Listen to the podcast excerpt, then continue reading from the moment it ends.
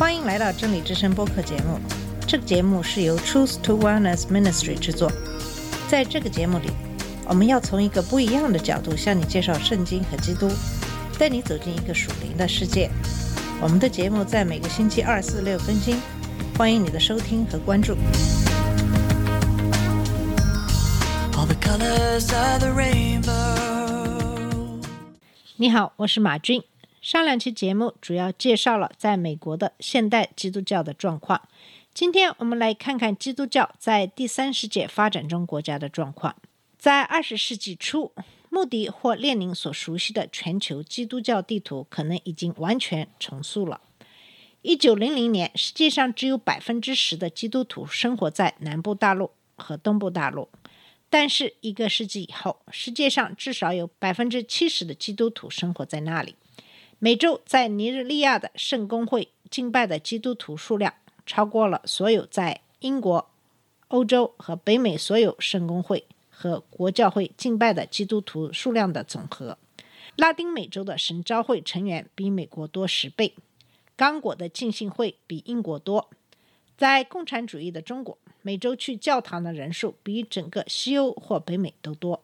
菲利普·杰肯斯，贝勒大学杰出的历史学教授，曾经说过，在新世纪的宗教甚至出现了取代意识形态成为人类事物的主要动力的迹象。如果我们超越自由主义的西方，他在《大西洋月刊》中写道：“我们看到另一场基督教革命已经在进行中，在世界范围内。”基督教实际上正在走向超自然主义和他所谓的新正统，并在许多方面走向新约中表达的古代世界观，将耶稣视为神圣力量的化身。他战胜了给人类带来灾难和疾病的邪恶势力。珍妮斯特别谈到全球南方，或那些西方人曾经认为是第三世界的那些地区。他认为现代基督教已经在向南转移。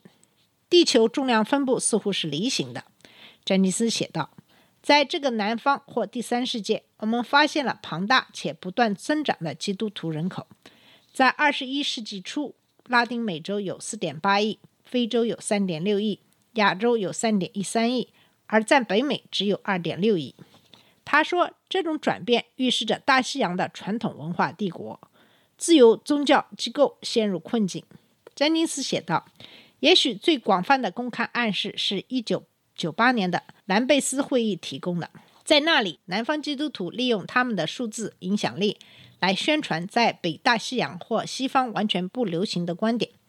维多利亚女王的前帝国，詹金斯说，从南部非洲到新加坡都进行了反击。基督教在后殖民非洲的发展尤其迅猛。一九零零年，非洲大陆一点零七亿人口中只有一千万基督徒。约占百分之九，在二十一世纪之交，基督徒总人数达到七点八四亿人口中的三点六亿，就是百分之四十六。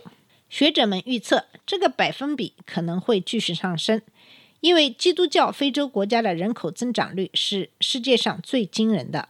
在二十一世纪的前二十五年里，学者们预计世界基督徒的人口将增长到二十六亿。使基督教成为迄今为止世界上最大的信仰。即使我们依赖西方的观察方式，我们也必须设法描述这种新的基督教。关于赤道以下的教堂的第一个明确无误的观察是，它们具有超凡魅力，恩赐在公共敬拜和私人奉献中扮演着重要的角色。掌握这一运动的历史，将使读者为遇到全球南方做好准备。一些运动为当代五旬节派的出现做准备和预测。卫理公会和圣节运动非常适合作为前锋的北美，具有可以跨越经济、种族、性别障碍的平等主义等特征。经历一百五十年的圣洁神学达到了顶峰。到一九零零年，五旬节派接受并修正了包含几个重点的圣节传统。第三次祝福方法承认归信的第一次祝福和第二次祝福，即信徒被感动到成圣。此外，他们承认第三次祝福就是圣灵的洗礼。圣灵的洗礼包括一种特殊的恩赐的授予。五旬节派也肯定圣灵的洗礼伴随着说方言。在许多人的想象中，圣灵的浇灌与末世有关。预言大会和前千禧年论的重新出现，增加了期待感。许多医治施工有助于描绘神为他的子民准备施工的画面。此外，国际知名的印度、威尔士和韩国的复兴运动也鼓励了五旬节运动。威尔士的复兴见证了圣灵的同在和力量。他的发言人艾文·罗伯兹教导说：“这种对圣灵的体验是复兴的必要条件。”韩国五旬节为韩国教会至今许多经久不衰的做法奠定了基础，例如清晨祈祷会和同时祈祷的做法。正如通常所说的那样，两个人站在五旬节起源的中心。前卫理公会牧师扎尔斯·帕勒姆在最终为艾格尼斯·奥兹曼按手祷告之前。从几个来源中吸取灵感。艾格尼斯说方言，帕拉姆相信他说的是中文。其他接受圣灵的人也说方言。帕拉姆的语言被认为是瑞典语。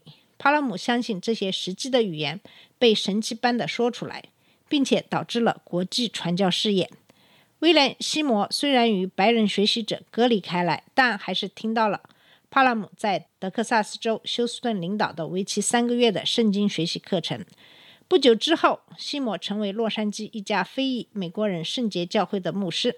他拒绝了他关于方言的教导，但有些人目睹了西摩为主人爱德华里做按手祷告。里经历了一种几乎无意识的状态，然后是说方言。在同一次聚会上，还有七人接受并伴随着说方言的圣灵的喜，包括西摩本人。很快，李的家就容不下前来接受五旬节圣灵的喜的来自不同种族的人群了。随后是阿苏萨街大复兴，随后的五旬节派和灵恩派的出现和使命的故事，可以说是二十世纪用来理解当今基督教的最重要的事件。五旬节派的扩张和增长只是故事的一小部分，因为林恩和五旬节派的影响是导致非教派主义出现的主要原因。更令人印象深刻的是，林恩派神学和实践现在成为主流教派和天主教派生活中的许多信徒的特征。该运动的美国学生观察了圣灵最近的三个运动：第一波指的是阿苏萨街的圣灵浇灌和随后的主要五旬节教派的出现；第二波代表了在二十世纪六十年代和七十年代初与圣灵的旋风般的相遇和拥抱的生活。蔓延到主流的新教教派和天主教中。第三波见证了保守派的神迹启示，它始于1980年代，在加利福尼亚州福勒神学院，围绕着约翰·伯恩的教学和施工展开。葡萄园教会网络是这一运动的持久标志，许多福音派人士都沉浸在接受灵恩的体验中。一些历史学家将大家通常传述的关于五旬节运动兴起的故事放在更大的框架内。阿苏萨街可能是圣灵对国际和多文化的浇灌，阿苏萨街可能是新五旬节的耶路撒冷，或者是大约同时发生在全球各地的众多五旬节之一。正如亨利·诺文和理查德·福斯特所表达的那样，这可能是一个更广泛的以精神为中心的更新时代的主要表达方式，其中包括默想。它可以被看成是更大的场景的一部分。自由主义的稳步衰落正在被更保守或福音派的崛起所取代。虽然每场运动都有优点和关注点，但这场运动的范围似乎使大多数其他因素黯然失色。这种类别与各种教派的混合，使得五旬节灵恩运动计划无法列举。适度的评估声称，他们占今天基督徒的四分之一以上，尽管数量的影响可能要大得多。由于基督教在本世纪同期空前的增长，百分比的显著增长更加惊人。五旬节派和灵恩派的数字增长也是惊人的。当学者们声称全球扩张实际上是五旬节扩张的时候，我们也不难理解他们的略微的过分强调的这一点。传教士经常被批评既为基督服务又为商业服务，他们被描绘成殖民扩张的代理人。无法区分福音信息和他们自己的文化偏好。肯尼亚人乔莫·肯亚塔捕捉到这一批判性的观点。当传教士来到非洲时，他们拥有圣经，而我们拥有土地。他们说：“让我们祈祷吧。”我们闭上眼睛。当我们睁开眼睛，我们有了圣经，他们有了土地。最近，学习成为传教士的学生赋予了传教士一个更好的名字，指出他们经常倡导正义和独立。传教的影响是不可避免的。马克·诺尔区分了传教士的直接影响和他们留下的持久存在的模式的影响。从某种意义上来说，东非复兴不可能更加西方化或美国化。复兴主义者查尔斯·芬尼被约瑟夫·丘奇和其他人有意识地作为榜样。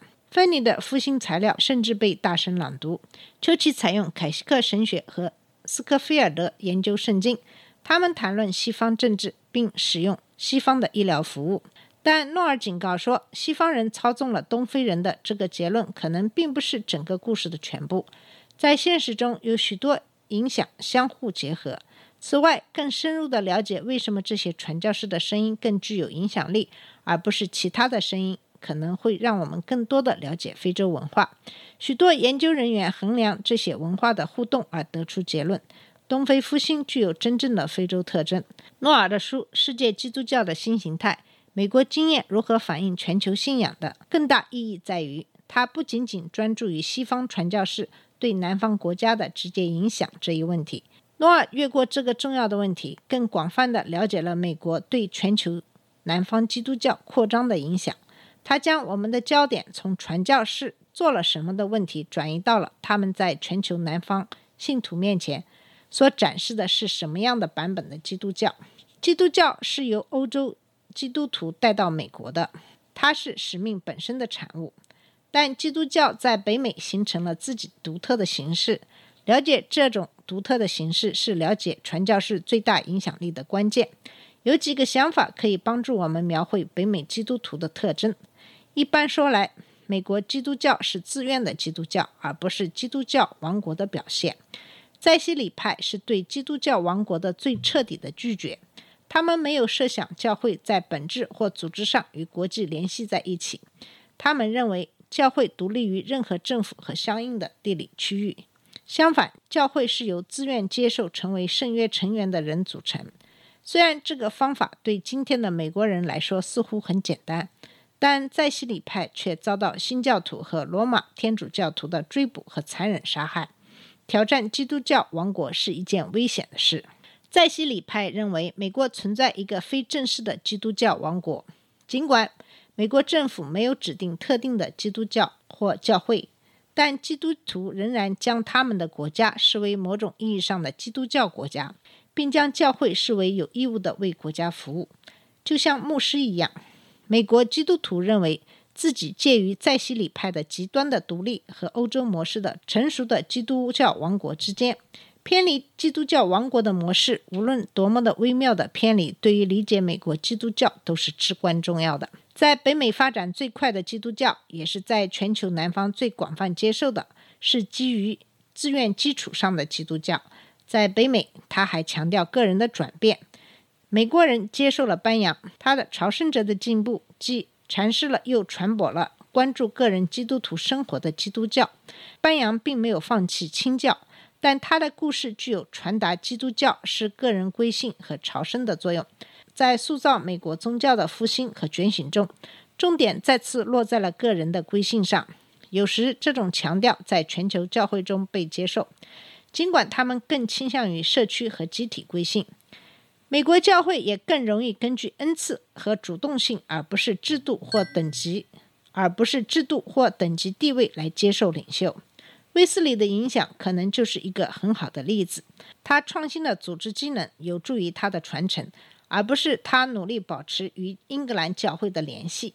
归根结底，是西方传教士自愿、独立和创新的性格，在全球南方的教会中留下了持久的印记。好了，我们今天的节目就先到这里。在今天的节目里，给大家介绍的是什么是新基督教，也就是基督教在发展中国家的一些表现。在下次节目里，我们会继续这个话题。谢谢你的收听，我们下次节目再见。这里是真理之声播客节目。真理之声是 Truth to Wellness Ministry 旗下的一个节目，由 Truth to Wellness Ministry 制作和播出。如果你有什么想跟我们分享，请给我们发电子邮件，我们的邮箱地址是 truth to wellness at gmail dot com。你也可以直接去我们的网站 www dot truth to wellness dot com 浏览更多的信息。下次节目再见。All the colors of